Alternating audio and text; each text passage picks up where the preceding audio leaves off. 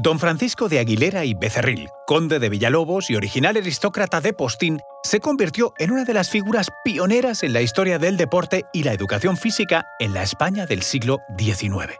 Noble por su familia, pero torero de vocación, ejerció como funambulista y asentó la cultura del gym en España.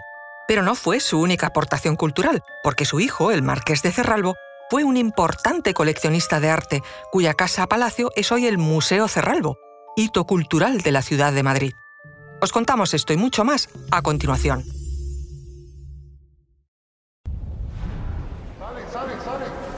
Conoce mejor al equipo que protege nuestras costas. Alerta en el mar, el jueves a las 10 un nuevo episodio en National Geographic. Soy Luis Quevedo, divulgador científico. Y yo soy María José Rubio, historiadora y escritora. Y esto es Despierta tu curiosidad, un podcast diario sobre historias insólitas de National Geographic. Y recuerda, más curiosidades en el canal de National Geographic y en Disney Plus.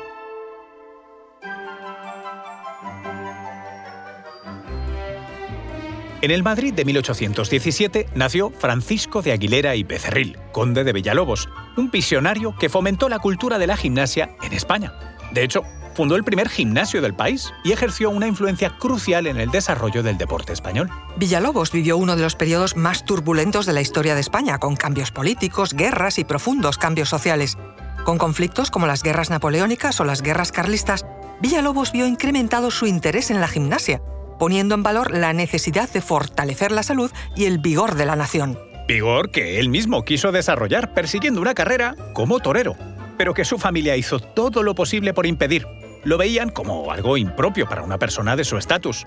Sin embargo, el temperamento de Francisco, lejos de lo convencional, sino al ruedo, lo llevaría a ejercer como funambulista, acróbata, titiritero y volatinero. Vaya, que estaba hecho todo un saltimbanqui. Su éxito se debió en gran medida a sus portentosas cualidades físicas, esas acrobacias, es decir, la gimnasia o gimnástica, como se decía entonces, estaba enfocada casi en exclusiva al espectáculo o a la educación en las academias militares de élite. Fue muy consciente de la importancia del ejercicio físico, por ello comenzó a dotarse de una nutrida biblioteca que trataba la gimnasia como una ciencia, y, como ciencia, debía alejarse de las acrobacias exhibicionistas. Hasta entonces, el método más extendido era el de Francisco Amorós, un político afrancesado pedagogo y militar valenciano que pasa por ser uno de los fundadores de la educación física moderna.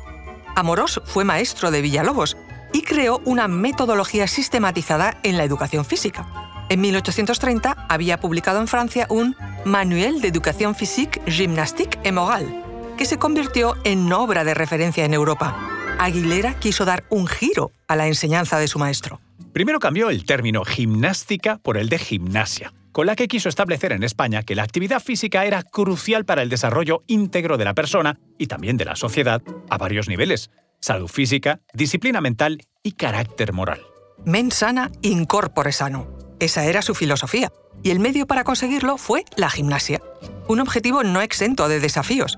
Enfrentó resistencia y escepticismo por parte de algunos sectores conservadores de la sociedad, que veían en esta revolución una influencia extranjera innecesaria. Sin embargo, fundó en Madrid en 1841 un gimnasio, cuyo negocio pretendió sostener de hecho con las cuotas de socios y quedó abierto para hombres y mujeres de todas las edades. Era el primer gimnasio civil en el corazón de la capital.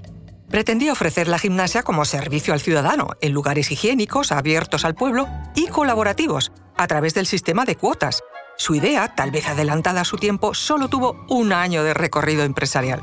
Villalobos no desistió. En 1844 presentó al gobierno un proyecto para establecer un gimnasio normal, un lugar oficial para la formación académica de profesores y que pudiera becar a alumnos. La propuesta fue el germen de los futuros centros dedicados al estudio y titulación de los profesionales de educación física. Continuó con su empeño de hacer de la actividad física un elemento de mejora social en 1858 ofreció al Ayuntamiento de Madrid la instalación de un gimnasio municipal y empezó a desarrollar la idea de la práctica de ejercicio como medio de rehabilitación de enfermos, en línea con la actual fisioterapia. Gracias a Villalobos, la gimnasia pasó a considerarse una actividad deportiva, médica y pedagógica. De hecho, sus métodos llegaron a la corte de Isabel II. Él fue fundador y director del Gimnasio Real, situado en el Casón del Buen Retiro para la formación de Alfonso XII y su hermana, la infanta Isabel. Sin embargo, la experiencia de Alfonso con los entrenamientos no debió ser muy grata, porque tras coronarse decidió desmantelarlo y regalar el material. No sería hasta 1859 cuando se creó el primer gimnasio funcional. Se ubicó en el madrileño barrio de Chueca y lo equipó con aparatos modernos, asegurando que el enfoque educativo fuese integral y con un desarrollo físico, moral y cívico. Incluso fue un precursor del deporte femenino. En una época donde la participación de mujeres en actividades físicas era limitada, abogó por su inclusión, enfatizando y resaltando los beneficios para su salud y bienestar. Su dedicación fue plena. Con aparatos antropométricos, algunos inventados por él, quiso estudiar las condiciones físicas de sus alumnos o pacientes para establecer un entrenamiento personalizado. Por cierto, atentos a la curiosidad, en 1867, en la Exposición Universal de París, el conde de Villalobos arrasó con sus aparatos de gimnasia medicinal. Tenía entonces el proyecto de empezar a distribuir comercialmente estos aparatos de su invención. Le condecoraron con una medalla de bronce, pero jamás pudo recogerla porque fallecería prematuramente. Francisco Aguilera murió en 1867 a los 50 años, víctima, según algunos coetáneos, de los excesos acrobáticos de su juventud. ¡Qué paradoja! Fue padre de Enrique Aguilera y Gamboa, marqués de Cerralbo. No compartió este el furor gimnástico de su padre, ya que fue político, diputado, senador, arqueólogo, historiador, agricultor y criador de caballos. El impacto del conde de Villalobos en la cultura deportiva de nuestro país fue importante.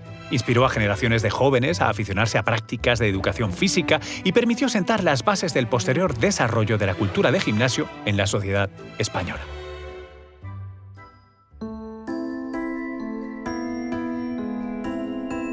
Recuerda que Despierta tu Curiosidad es un podcast diario sobre historias insólitas de National Geographic. Disfruta de más curiosidades en el canal de National Geographic y en Disney Plus. No olvides suscribirte al podcast si has disfrutado con nuestras historias.